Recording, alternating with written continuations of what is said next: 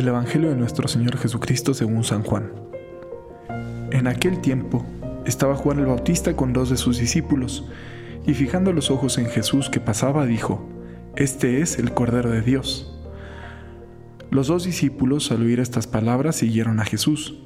Él se volvió hacia ellos y viendo que lo seguían les preguntó, ¿qué buscan? Ellos le contestaron, ¿dónde vive Rabí? Rabí significa maestro. Él les dijo, vengan a ver. Fueron pues, vieron dónde vivía y se quedaron con él ese día. Eran como las cuatro de la tarde. Andrés, hermano de Simón Pedro, era uno de los dos que oyeron lo que Juan el Bautista decía y siguieron a Jesús. El primero a quien encontró Andrés fue a su hermano Simón y le dijo, Hemos encontrado al Mesías, que quiere decir el ungido. Lo llevó a donde estaba Jesús y éste fijando en él la mirada le dijo, Tú eres Simón, hijo de Juan, tú te llamarás Kefas, que significa Pedro, es decir, roca.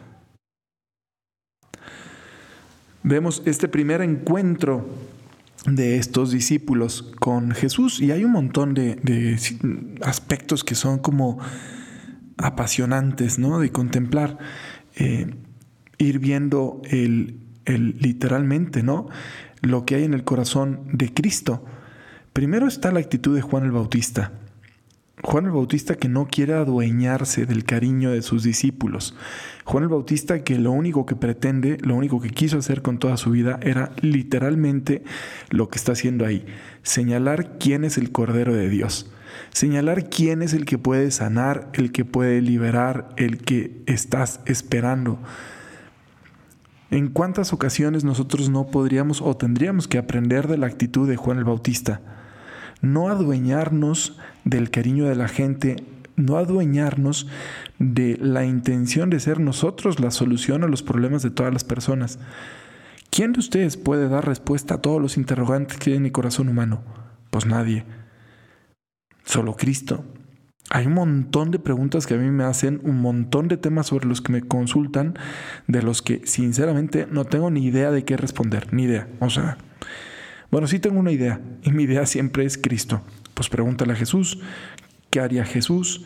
¿Qué te dice Cristo? Y no es una forma fácil de zafarme de un problema, es que en realidad hay muchas cosas en las que solamente Cristo te puede responder interrogantes profundísimos que tenemos sobre el sentido de nuestra vida, sobre las cosas que nos acontecen, pues pregúntale a Jesús a ver qué te dice y podemos dialogar y podemos ir buscando cuál será, pero de lo que se trata es de hacer que todo el mundo voltee a ver al Cordero de Dios, al que quita los pecados del mundo, al que aclara las situaciones, al que le da sentido a mi existencia, al que me muestra el camino de libertad interior que estoy anhelando. Ese es el Señor. Y mi vida debería de consistir en señalar que ese es el Señor y ayudar a la gente a que se encuentre con ese Señor. Vemos también la actitud de los discípulos en cuanto se enteraron que era Jesús, atrás de él o sea, cuando se convencieron por el testimonio de Juan de que ese era el Cordero, de que ese era el que estaban esperando, atrás de él, clavadazo, no se cuestionaron, no dijeron, híjole, será, no será. Se fiaban tanto al testimonio de Juan que dijeron, si ese me dicen que es, ese es. Y ahí caminó, tic, tic, tic, tic, tic, caminaron atrás de él. Y Jesús cómo voltea y sabiendo ya lo que estaban buscando, de todas formas les pregunta como que, ¿qué buscan? Maestro, ¿dónde moras? ¿Dónde vives? Vengan y verán. Vengan y verán. Esta invitación que te hace Cristo a ti, que me hace Cristo a mí. Ven a ver dónde vivo. Ven a ver cómo son las cosas cuando yo estoy ahí. Ven a ver cómo son las realidades cuando yo habito en ellas. Ven a ver cómo es un matrimonio cuando yo estoy dentro de ese matrimonio. Ven a ver cómo es una paternidad cuando yo estoy dentro de esa paternidad. Ven a ver cómo es una vida consagrada cuando yo estoy dentro de esa vida consagrada. Ven a ver todas las realidades de la tierra cuando yo estoy adentro de esas realidades de la tierra.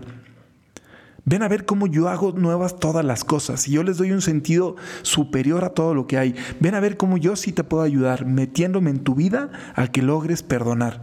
Déjame ver esa situación que tú tuviste, ese dolor, esa pérdida, ese engaño, esa herida. Déjame, déjame mostrarte cómo es cuando yo habito eso. ¿Dónde habitas, Señor? ¿Dónde vives? Porque yo quiero estar donde tú vivas porque quiero que vivas donde yo estoy. ven y verás la invitación de Cristo a entrar en comunión plena. No solo con Jesús, sino con Jesucristo, con Dios hecho hombre. Esta comunión plena con la creación entera por medio de Jesucristo. Eso es a lo que nos invita. ¿No te emociona eso?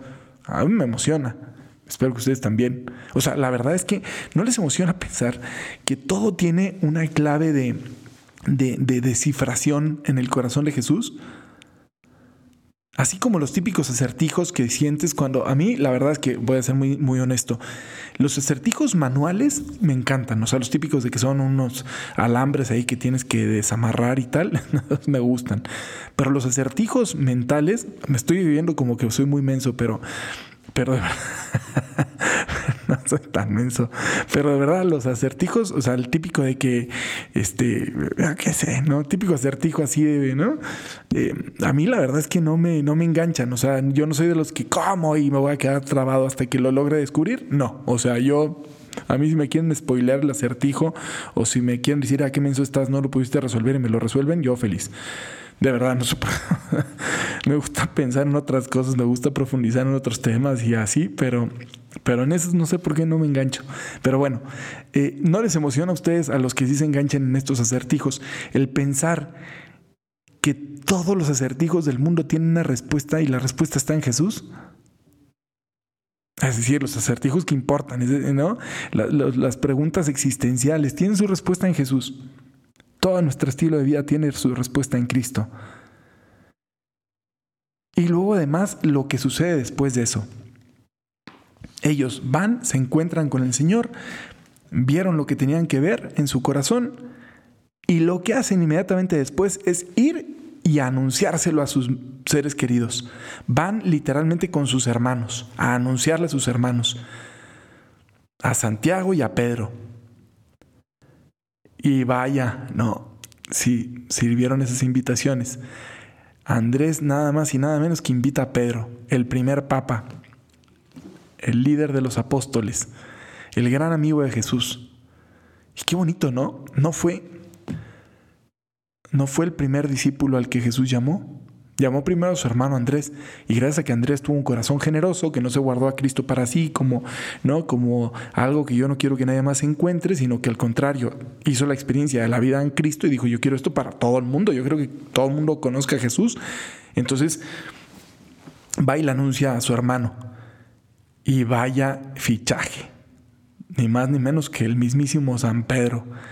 Y Santiago, ¿no? El hermano de Juan, ese otro gran fichaje. Juan que va y invita a su hermano y nada más y nada menos que a Santiago, Santiago Apóstol, ¿verdad? Los que somos ahí foróforos del camino de Santiago, pues vaya apóstol que invitó este. De los amigos cercanos de Jesús también, de aquel, aquel que estuvo con él en la transfiguración y que fue invitado a estar con él en Getsemaní. Y no fue de los primeros discípulos, no fue el primer discípulo más bien. Juan y Andrés. Corazones en búsqueda de la verdad que cuando encuentran la verdad la comparten con nosotros. Ojalá también nosotros seamos generosos en compartir con los demás sin miedo las experiencias de verdad que hemos hecho. Si titubeamos a veces al hablar de nuestra experiencia de Cristo, puede ser que sea por una sensación de, de respeto, ¿verdad?, al proceso de cada quien, pero en el fondo, la verdad, la verdad, la verdad, la verdad, en lo que verdaderamente crees, no tienes reparo en comentarlo. Aunque el otro no crea, pero es como, oye, yo, creo en esto y esto me da vida y esto me hace ser como soy y esto me... ¿No? Y, y si puedo, pues te lo comparto. A lo mejor el otro lo hubiera mandado, ¿verdad? Por un tubo. Pero ellos se animaron a compartir. Animémonos a compartir también nosotros lo bueno, porque solo, solamente sabemos eh, más bien solamente Dios sabe lo que puede llegar a repercutir eso. Una invitación a una cosa buena que el Señor transforma en lo que transformó a estos hombres, en apóstoles que extendieron su reino por todo el mundo.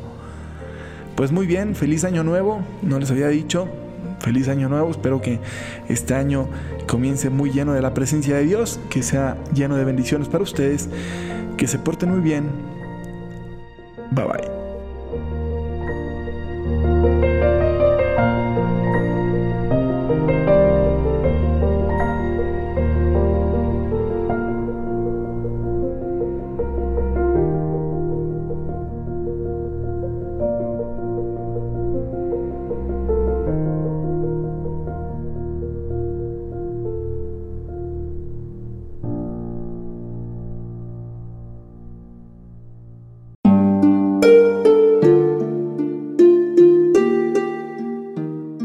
Hola, ¿qué tal?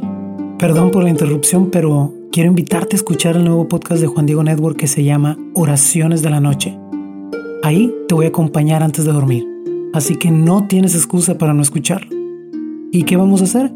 Pues yo te voy a ir guiando para que te relajes, te prepares para dormir y haremos una oración juntos. ¿Qué te parece? ¿Nos vemos pronto entonces? Escúchalo en tu plataforma favorita. Solo sigue el link en los show notes de este episodio. Oraciones de la noche. No lo olvides, ¿eh? Nos vemos pronto.